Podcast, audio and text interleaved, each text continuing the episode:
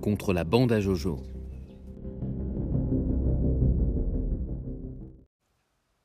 Bien, bonsoir à tous. Merci de cette présentation, Florent Lima-Chabert, agrégé d'économie et économiste.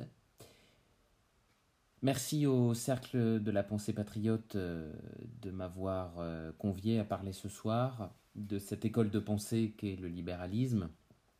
École de pensée dont j'observe euh, chaque jour et depuis plusieurs années maintenant, comme enseignant, comme citoyen, qu'elle est à minima très mal comprise, en réalité surtout euh, non enseigné euh, dans l'enseignement secondaire jusqu'en 2003 à peu près, euh, où on a commencé seulement à introduire dans les programmes d'économie les notions d'entreprise, de marché, de concurrence, de libre-échange, etc., sur lesquelles je vais revenir ce soir.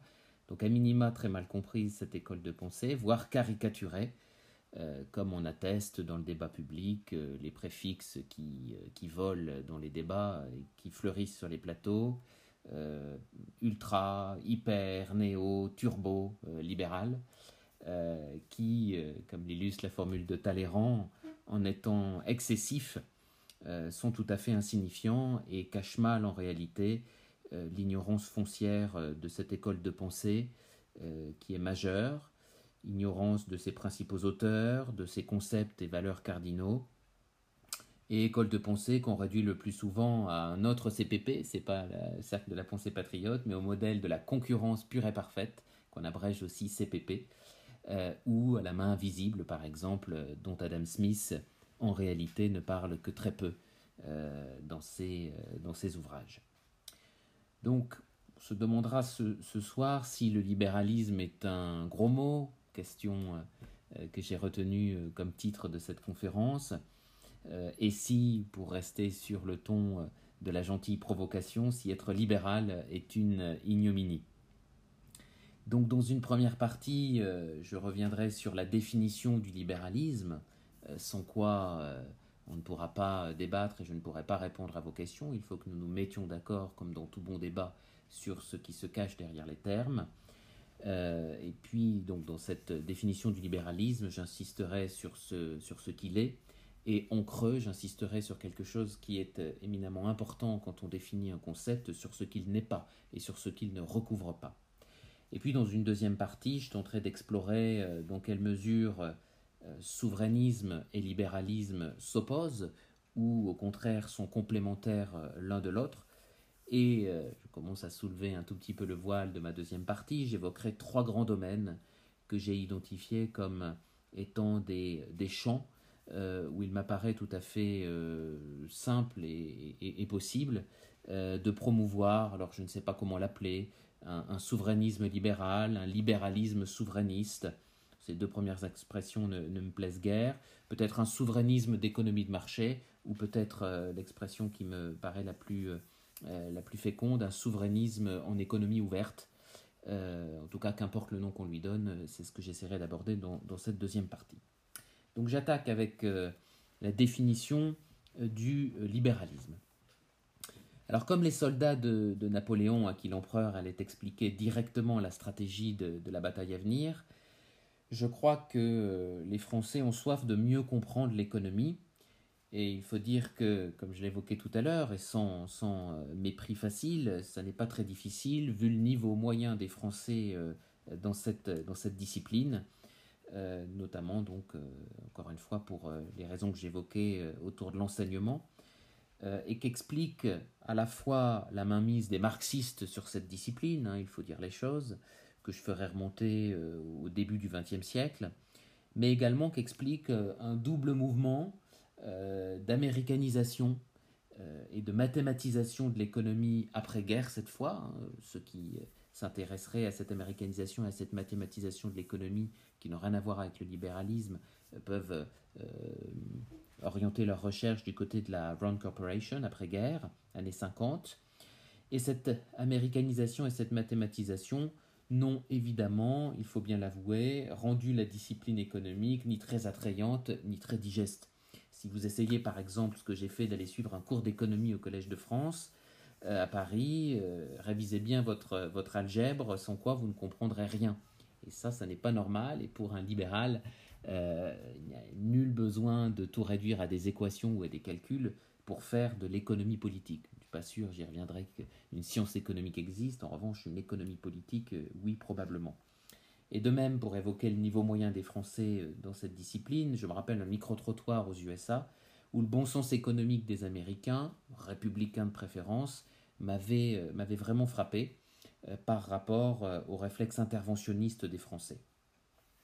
Donc trêve d'anecdotes, euh, je vous ai promis dans cette première partie une définition du libéralisme, je vais donc euh, m'exécuter.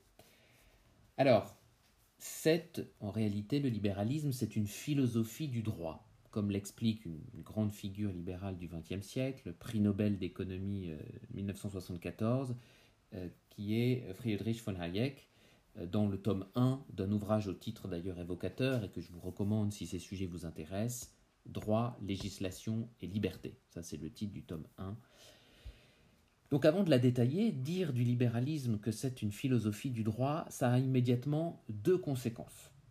La première, c'est de dire que le libéralisme n'est donc pas en soi une doctrine politique, et que, comme philosophie du droit, il peut s'épanouir via des formes institutionnelles euh, différentes et très variées euh, d'organisation politique.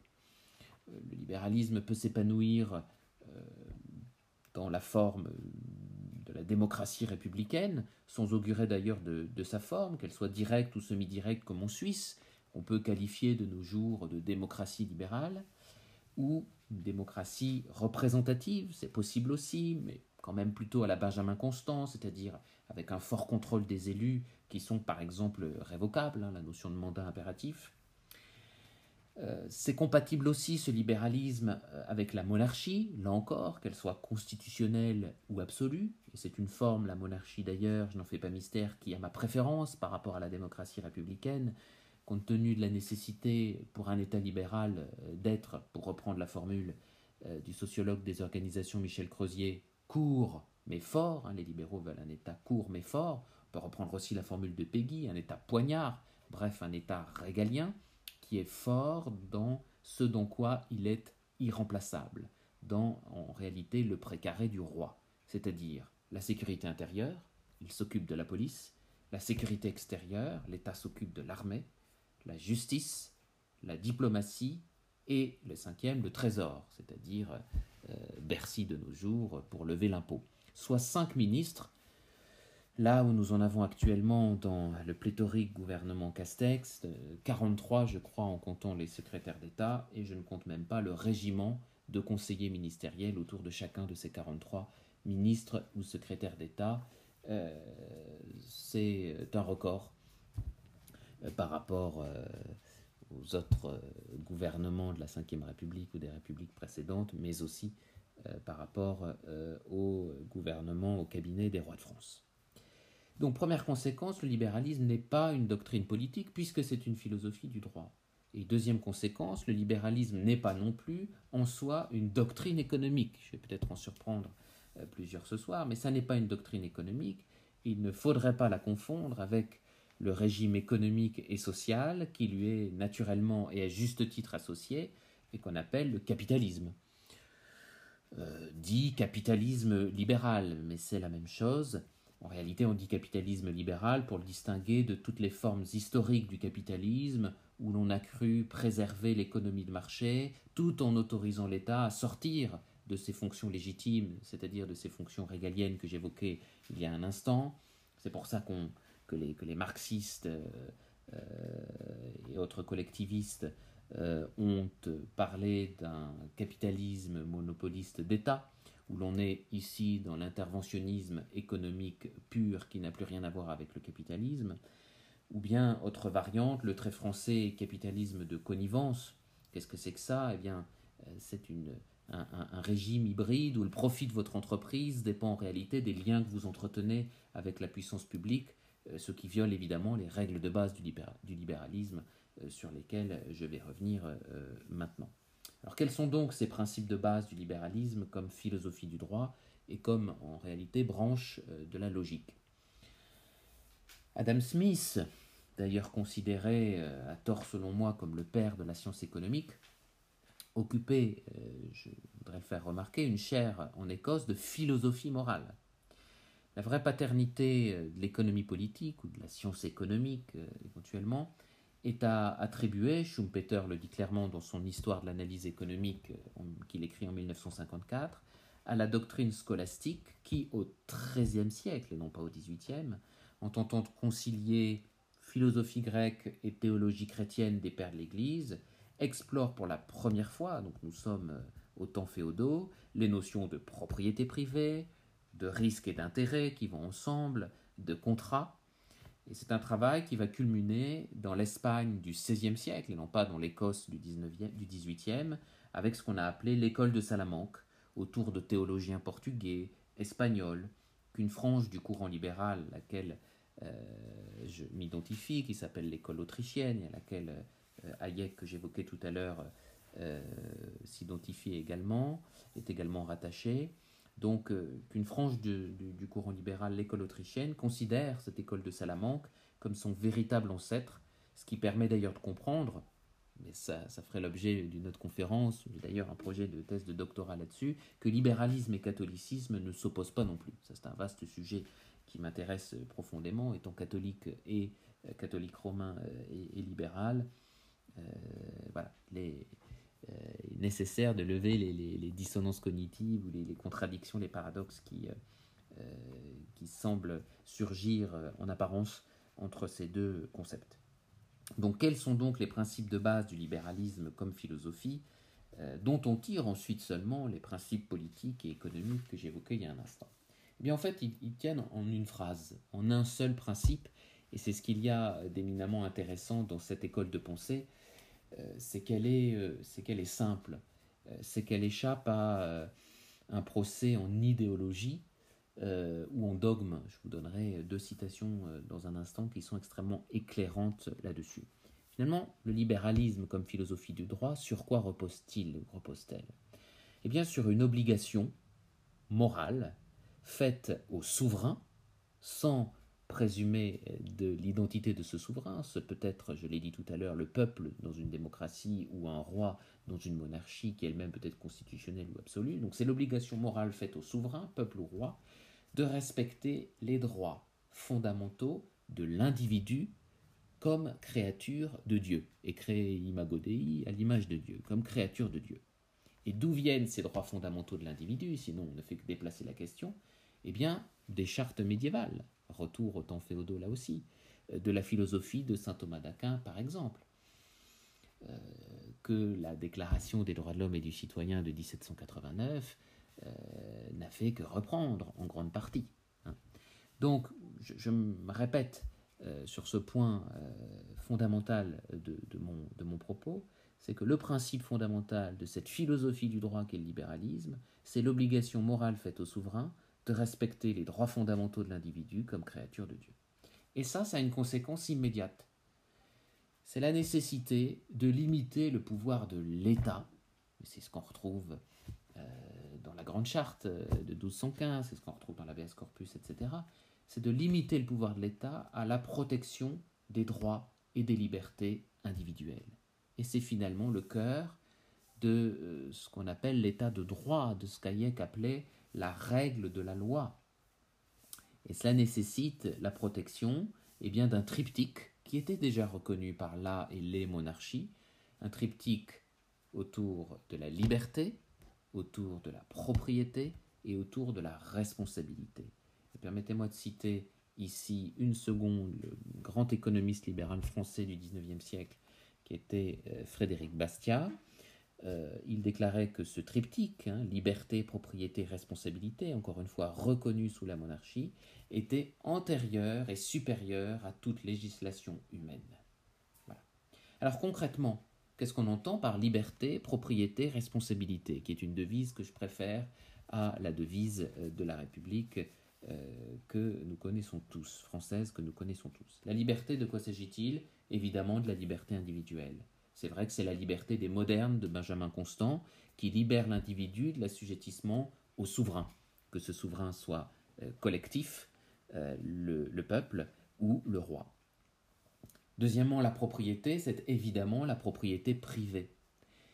qui en réalité euh, permet de garantir d'autres droits, notamment le droit à la vie, qui est le seul droit à, le seul droit créance que reconnaissent les libéraux, le droit à la vie, dont découle le droit de sûreté, donc la protection de sa personne, et le droit de résistance euh, à l'oppression.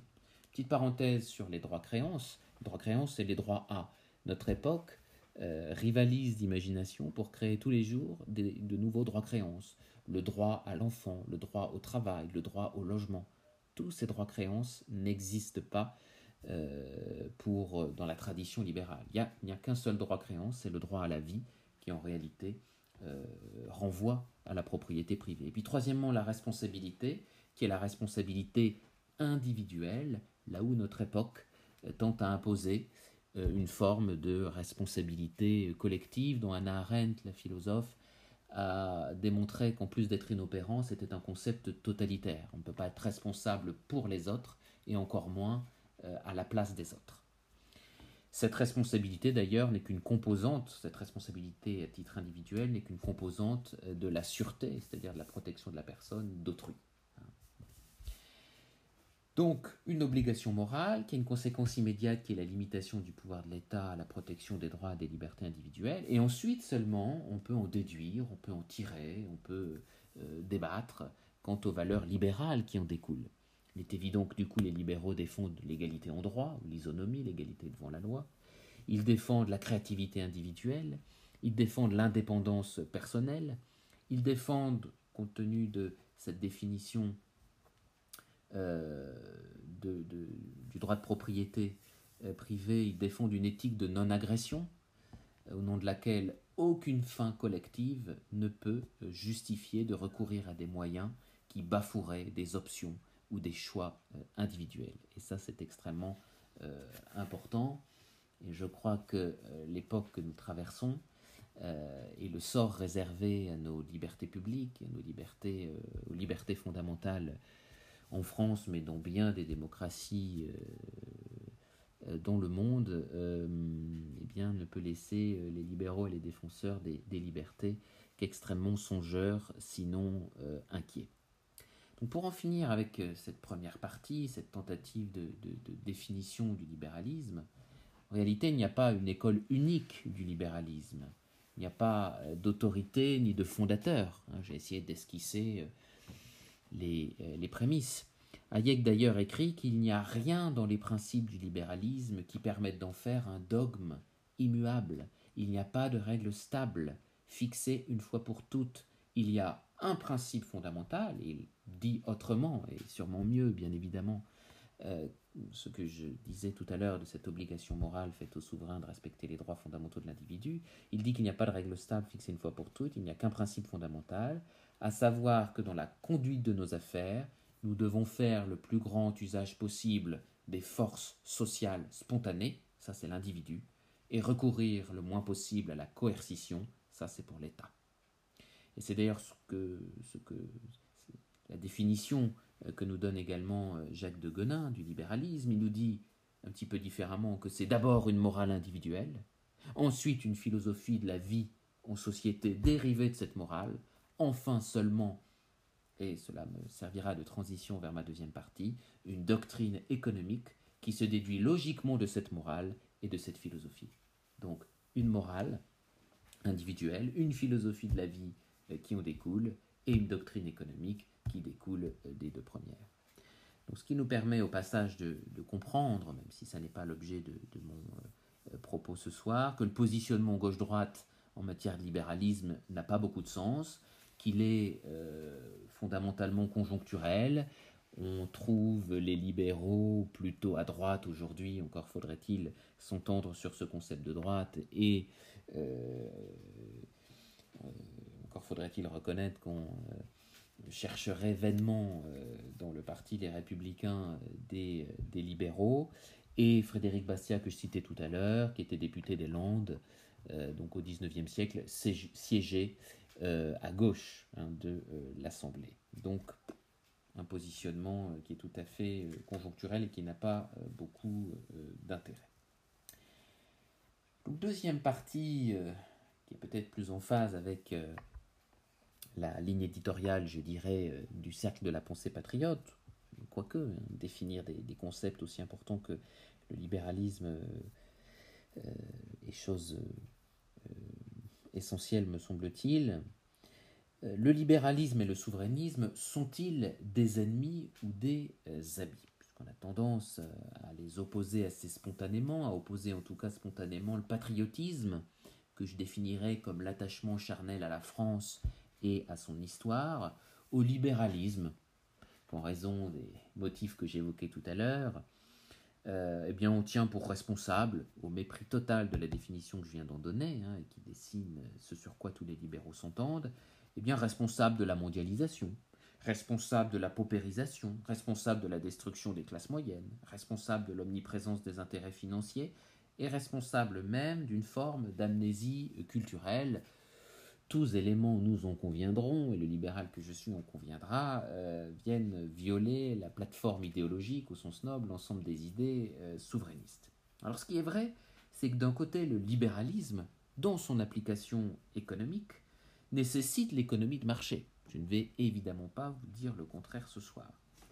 De l'autre, il, est indéniable qu'il y a une économie de marché mondialiste, que je définirais comme euh, celle qui repose sur un libre-échangisme euh, débridé, zombifié, peu soucieux des inégalités, de la personne humaine, des traditions culturelles même.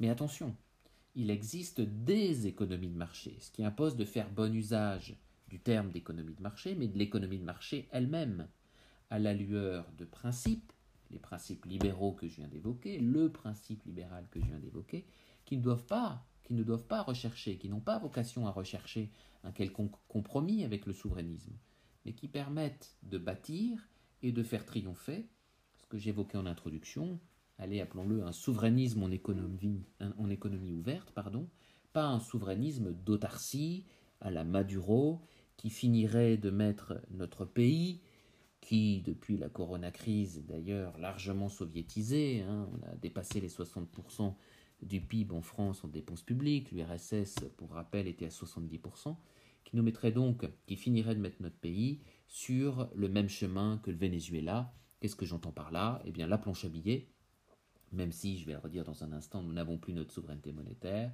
l'hyperinflation, même si j'ai quelques arguments pour euh, dire que l'inflation ne nous menace pas trop, euh, les tarifs douaniers, les pénuries en tout genre, la pauvreté galopante, ça c'est un vrai risque dans notre pays compte tenu des, des, crises qui, qui sont devant nous, le défaut de paiement de l'État, hein, qui n'est pas du tout une lubie qui peut tout à fait arriver à la France comme c'est arrivé à Chypre et récemment au Liban, bref l'effondrement économique total alors que, comme j'ai essayé de l'expliquer euh, sur Radio Courtoisie le 31 juillet dernier, notre effondrement économique, tout à fait accéléré par le confinement, c'est certain, n'est pas encore scellé. Donc, comme je l'évoquais en, introduction, j'ai identifié à ce stade de mon propos trois domaines où ce souverainisme libéral, ce souverainisme en économie euh, ouverte pourrait euh, se déployer. Sans heurter euh, ni violer les principes ni des libéraux, ni des souverainistes qu'il faut cesser d'opposer. Premier domaine où ce souverainisme libéral pourrait se déployer, c'est évidemment, et c'est le plus important, c'est par ordre décroissant d'importance, en matière juridique et monétaire. J'ai démontré dans ma première partie l'importance du droit dans la définition du libéralisme, puisque c'est une philosophie du droit. Or, la monnaie est un instrument majeur euh, de pouvoir politique euh, et de souveraineté économique. Que les rois de France, d'ailleurs, y aient inscrit leur profil et lui aient parfois donné euh, leur prénom, le Louis d'Or, l'illustre parfaitement. Et à cet égard, dès le début des années 90, de très nombreux libéraux, pour ne pas dire l'écrasante majorité, les plus conséquents, je crois, ont rejeté le traité de Maastricht et ont parlé d'aberration concernant le concept de future monnaie commune qui ne s'appelait pas euh, l'euro à l'époque.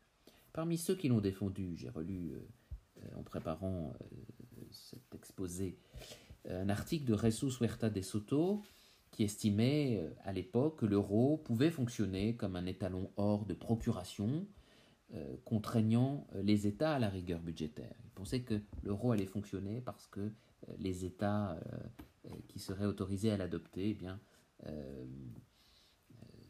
feraient de la rigueur budgétaire, c'est-à-dire veilleraient à, la dépense publique, à, limiter leurs dépenses publiques. mais ce qu'on a observé, c'est que le comportement des États du Sud, l'Italie, l'Espagne, la Grèce, mais aussi hélas la France, qu'on peut mettre dans ce paquet-là de pays, lui a totalement donné tort, car en réalité, euh, Huerta de Soto pariait sur la capacité de ces pays à se réformer, à réformer leur appareil étatique, à réformer leur marché du travail, à réduire leurs dépenses publiques, ce qui n'a évidemment pas été le cas. À partir du moment où vous privez où l'euro a privé euh, les pays de l'eurozone, de la zone euro, eh bien de cette variable fondamentale qu'on appelle le taux de change, eh bien on a empêché tous les ajustements et tous les rééquilibrages indissociables du capitalisme libéral. À quoi ça sert un taux de change? Mais ben, Ça permet de savoir ce qu'on doit fabriquer à domicile et ce qu'on va importer. C'est-à-dire que ça empêche, l'euro empêche les dévaluations compétitives et ça pénalise, comme dit Charles Gave, l'épargnant allemand pour qui l'euro est trop faible et l'entrepreneur italien pour qui l'euro est trop fort. Les juges allemands de la Cour constitutionnelle de Karlsruhe ne s'y sont d'ailleurs pas trompés, puisque euh, fin mai, ils ont attiré l'attention de la Banque centrale européenne sur le caractère manifestement illégal des rachats massifs euh, de dettes par la Banque centrale dans le cadre de la gestion euh, monétaire des conséquences économiques euh, du confinement. Ils ont estimé que ça violait la constitution allemande, que ça mettait donc la Bundesbank, la banque centrale euh, nationale allemande, hors la loi et donc hors zone euro. Les choses doivent se dénouer de façon imminente puisque le rendu de conclusion de la BCE est programmé pour la fin août. Je vous laisse imaginer la suite. Hein. Je ne pense pas que les conclusions de la BCE euh, pousseront euh, la Bundesbank euh, en dehors de la zone euro, mais voilà un petit peu le, contexte.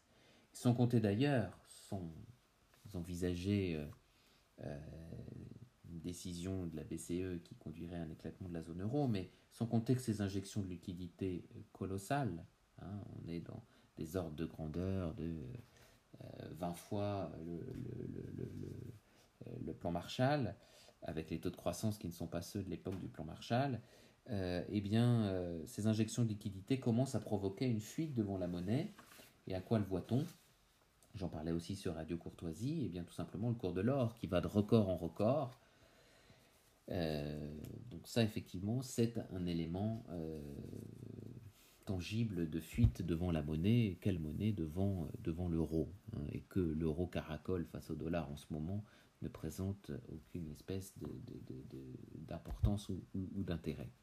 Si on prend toujours sur cette affaire monétaire, avant de conclure sur ce, sur ce premier point de convergence entre souverainistes et libéraux, que j'essaierai de résumer, pardon d'être un peu, un peu technique, mais je veux être euh, à la fois euh, pédagogue et, roboratif pour, euh, pour les auditeurs, un mot du récent accord européen qui, soi-disant, donc l'accord Macron-Merkel, euh, qui soi-disant euh, émet permet d'émettre de la dette européenne. Ça aussi, c'est. On a parlé de moment hamiltonien en référence au secrétaire euh, du Trésor américain de la guerre de sécession, je crois, où a pour la première fois, où les États-Unis ont pour la première fois émis de la dette fédérale. Mais c'est un faux moment hamiltonien, c'est une escroquerie intellectuelle de plus, puisque la France va au final contribuer plus encore au budget de l'Union européenne, les quatre pays qui s'y opposaient, qu'on appelait les quatre frugaux, euh, l'Autriche, les Pays-Bas, la Suède et euh, le Danemark, ont obtenu une, ristourne équivalente à euh, ce qu'ils auraient dû payer en plus, donc une ristourne sur leur contribution au budget de l'UE. Côté allemand, Markus Söder, qui succédera probablement, donc qui était actuellement à la tête du land de, la Bavière, qui succédera à Merkel, euh, je pense qu'il n'aura pas tout à fait euh, la même posture. Il ne sera peut-être pas euh, non plus obligé de gouverner en coalition. Et donc, cela va bouger aussi côté allemand, puisqu'on dit on ne reconnaît plus les Allemands, ils veulent émettre de la dette européenne. Madame Merkel avait été contre cette idée du temps de M. Hollande concernant la Grèce. Que se passe-t-il?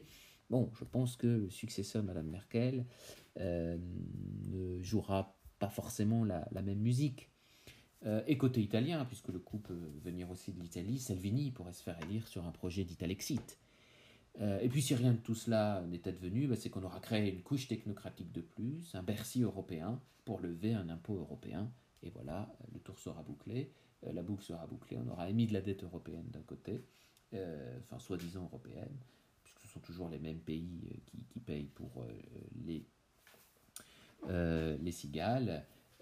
et puis il faudra donc lever un impôt européen qu'on appellera taxe européenne. Bref, premier point. Euh, rassurez-vous, les deux suivants sont plus rapides. Euh, libéraux et souverainistes peuvent donc s'entendre sur le rejet de tout fédéralisme européen, puisqu'il s'agit d'un véritable coup d'État, puisqu'à la tête euh, de l'Union européenne, nous avons des commissaires européens notamment non élus, et ils peuvent s'entendre sur un retour à une monnaie nationale ou à des monnaies nationales, moyennant bien sûr une dévaluation. En France, on l'estime à 20-25%, mais ça nous serait globalement favorable. Et donc le retour à une simple zone de libre-échange, à une simple union douanière avec nos voisins, comme ce qui lie par exemple en Amérique du Nord euh, les USA avec le Mexique au sud et le Canada au nord euh, dans le cadre des accords de libre-échange nord-américains, euh, l'ALENA. Donc ça nous permettrait, et c'est le deuxième champ où je pense que souverainistes et libéraux pourraient s'entendre, de relancer la compétitivité française qui tient à cœur autant aux uns qu'aux autres. Donc, deuxième champ pour ce souverainisme euh, en économie ouverte en matière de concurrence. Et là, c'est comme pour l'économie de marché, il y a des concurrences. De quoi parle-t-on quand on parle de la ou des concurrences? Il y a d'abord la concurrence sur les prix, qu'on appelle la compétitivité coût, qui a tendance à se faire au détriment de la qualité, c'est sûr. Puis on a la concurrence sur la qualité, qu'on appelle euh, parfois la compétitivité euh, hors coût ou hors prix, qui a tendance à se faire au détriment du prix de vente. Et la clé de compréhension et de rapprochement euh, des tenants qu'on oppose aussi, là, de façon trop simpliste, du protectionnisme et du libre-échange, réside, comme l'explique quelqu'un comme Marc Rameau, dans le concept fondamental de différenciation exploré pour le coup dès le XVIIIe siècle par David Ricardo euh, dans ce qu'il a appelé et ce qu'il a synthétisé dans sa théorie des avantages comparatifs qu'on peut résumer de la façon suivante. Chaque pays se spécialise dans le domaine où sa dotation en facteur de production, c'est-à-dire le capital et le travail, lui procure un avantage comparatif, euh, compétitif, euh, relatif. Donc ça signifie quoi? C'est un peu compliqué comme définition, mais le principe derrière est très simple. Ça signifie qu'un entrepreneur, afin d'être incité à inventer, incité à innover, à créer, doit pouvoir vivre de son génie et être assuré temporairement de ce que Joseph Schumpeter, encore lui, appelle une quasi-rente protégeant temporairement l'information et le savoir-faire propre à l'innovateur. Donc, c'est une protection sans laquelle le droit de propriété tombe. Si je n'ai pas la certitude de ne pas être immédiatement copié, euh, eh bien, je vais inciter euh, les imitateurs, mais moi, en tant qu'innovateur, je ne vais pas pouvoir vivre euh, de, mon, de, mon, de mon génie, de mon invention, de mon innovation. Donc pour les libéraux, et notamment pour l'école autrichienne, et ça c'est un point très important, la CPP, la concurrence pure et parfaite, n'est pas du tout idolâtrée, c'est un modèle, c'est une carte qui n'est évidemment pas le territoire. Les Autrichiens et les libéraux en sont très conscients. Ils sont bien conscients, par exemple, si je ne prends qu'une des cinq conditions de la concurrence pure et parfaite, ils sont conscients, par exemple, que la transparence de l'information est le plus souvent une fiction. Donc tant mieux que l'information ne soit pas transparente quand c'est un brevet qui protège cette information, qui rend l'information asymétrique pour protéger le droit de propriété et assurer un monopole, le plus souvent technologique, temporaire. Et euh, les libéraux reconnaissent ici bien volontiers le rôle de l'État dans son rôle d'arbitre des règles du jeu, puisqu'ils sont là pour faire respecter un, des trois piliers du triptyque que j'évoquais. Ici, c'est le pilier central qui est celui de la propriété privée. Mais symétriquement, si je puis dire, la transparence de l'information, les libéraux vont réclamer qu'elle soit restaurée lorsqu'une réglementation assure une situation de monopole qui dure trop, comme on le voit actuellement aux USA avec les GAFAM, Hein, Monsieur Trump est en train de faire rendre des comptes à Google, Amazon, Facebook, euh, Apple, euh, Microsoft euh, notamment. pour précisément faire cesser et rétablir de la concurrence dans une situation qu'il estime relever du trust. Donc, transparence à restaurer aux yeux des libéraux lorsqu'une réglementation assure un monopole qui dure trop, ou lorsque ce monopole, légal le plus souvent, est injustifié. On pourrait prendre l'exemple du service postal. Dans les pays où le service postal n'est pas assuré par l'État, je pense à la Suisse encore une fois, eh bien euh, le prix du timbre n'est pas tout à fait, euh, et son évolution non plus, euh, le même que dans un pays où ce prix est administré par l'État comme en France. Donc, quelles conséquences on en tire Eh bien que si le libre-échange des biens de consommation, c'est bel et bien un jeu à somme positive qui nécessite des délocalisations raisonnées, eh il ne faut pas s'étonner que certaines firmes, mais ça ne surprend pas le libéral, euh, que certaines firmes qui ont délocalisé sauvagement, non pas des biens, mais des savoir-faire, des cœurs de métier, du capital humain, de l'expérience terrain, soient en train euh, de relocaliser, car la seule baisse des coûts n'a jamais suffi à fonder une délocalisation. Il faut pouvoir simultanément améliorer le procédé industriel tout en baissant les coûts, par exemple en transférant une technologie, mais en veillant à ce que la maison mère continue de la maîtriser dans le pays d'origine. Pour résumer ce deuxième point, le troisième point sera très court et je conclurai. Libéraux et souverainistes sont euh, d'accord euh, pour se départir à la fois du mondialisme, de ce libre-échangisme zombifié euh, qui n'a pas grand-chose à voir ni avec le souverainisme, c'est évident, ni avec le libéralisme comme philosophie du droit ou sa doctrine économique que j'évoquais tout à l'heure, à se départir à la fois de l'européisme, conscients qu'ils sont que la zone monétaire type euro est tout à fait artificielle et, inefficiente, et de l'économie financière, qui est une économie de rente, qui alimente des bulles spéculatives au lieu de contribuer euh, au financement de l'économie, qui est sa vocation première. Et s'ils se départissent de ça, mondialisme, européisme, économie financière, ils vont se retrouver, il me semble, sur la nécessité euh, de défendre quelques autres principes communs.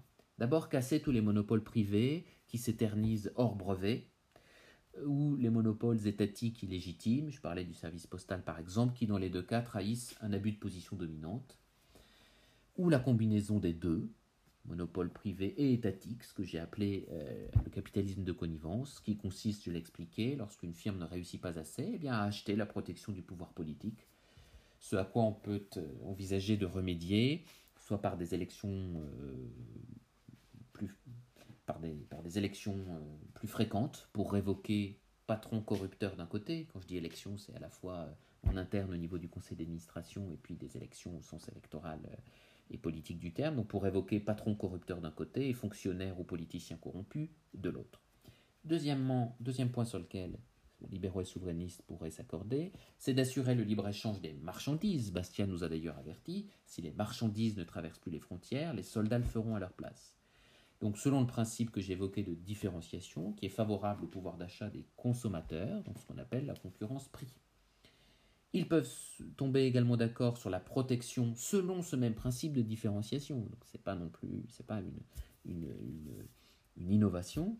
Euh, donc la nécessité de protéger euh, localement, donc à savoir en France, le savoir à haute valeur ajoutée, les savoir-faire non délocalisables, les services portés par une tradition locale que détiennent les firmes françaises, les filières d'expertise ou les filières d'excellence, que l'Union européenne, nous en avons un exemple toutes les semaines, ne défend absolument pas face aux géants américains d'un côté et chinois de l'autre. Et ça, c'est une protection qui est favorable aux entrepreneurs, mais aussi à la répartition de la valeur ajoutée en faveur des salariés et à la rentabilité du capital, et donc à la concurrence sur la qualité, à la concurrence hors prix.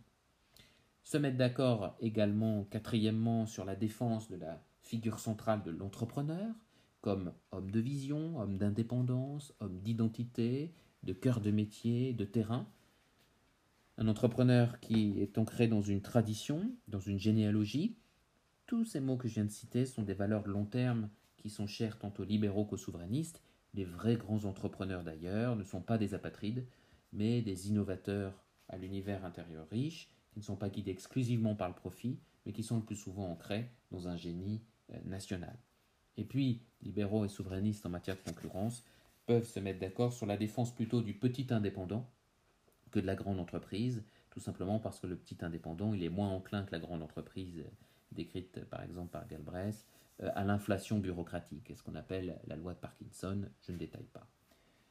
Troisième domaine, évidemment, libéraux et souverainistes peuvent s'entendre en matière de frontières. Il y a un troisième champ de fécondité, ce sont ces frontières la crise sanitaire nous a rappelé l'importance, à commencer par celle de la cellule familiale. L'exercice du régalien que j'évoquais euh, suppose la maîtrise du territoire, au niveau migratoire notamment. Le droit national que j'évoquais également s'exerce territorialement. Les frontières peuvent être franchies sans droit de douane par les biens, comme nous l'avons vu, mais pas par le capital immatériel, incorporel, par euh, ce qu'il est important de protéger par des brevets, frontières à l'intérieur desquelles circule une monnaie nationale et éventuellement euh, des monnaies locales, auxquelles je suis plutôt euh, favorable.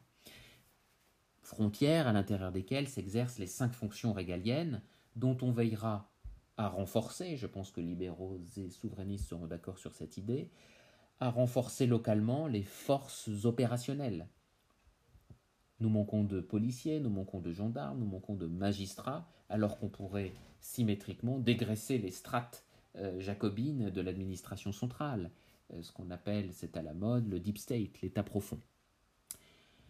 Voilà donc trois domaines, euh, le droit et la monnaie, la concurrence et troisièmement les frontières sur lesquelles un souverainisme libéral pourrait s'épanouir. Nous arrivons au terme de, mon propos, pardon d'avoir été un peu long, mais comme je l'ai dit, j'ai tenter d'être euh, à la fois pédagogue et, roboratif, en fonction du niveau des uns et des autres, en économie politique. Donc je conclurai en, disant que de même qu'il y a une tradition euh, souverainiste à défendre, il y a aussi une tradition libérale à défendre, à la richesse doctrinale insoupçonnée dont j'ai essayé d'esquisser quelques éléments. Or, qu'est-ce que la tradition? J'emprunterai la définition du compositeur euh, Gustave Mahler qui dit que c'est non les cendres à vénérer, mais les flammes et le feu à nourrir. J'ai tenté de montrer que loin de s'opposer, les deux traditions libérales et souverainistes se fécondent, et c'est en cela que je revendique une étiquette de libéral conservateur pour me départir de gens qui ne sont pas des libéraux, à la Michel Onfray, mais qui sont des libertaires, des libertariens, des progressistes avec lesquels le libéralisme comme philosophie du droit n'a vraiment euh, rien à voir. Or, l'histoire nous a donné une leçon pour vaincre les barbares et maîtriser à nouveau son destin, et nous en sommes là, la France en est là à bien des égards. Il a fallu Léonidas et Thémistocle, Sparte et Athènes, le courage, la résistance et la dureté d'une part, la fluidité, la ruse et l'intelligence d'autre part, bref, le souverainisme et le libéralisme. Merci de votre attention je suis disponible à présent pour répondre à vos euh, questions.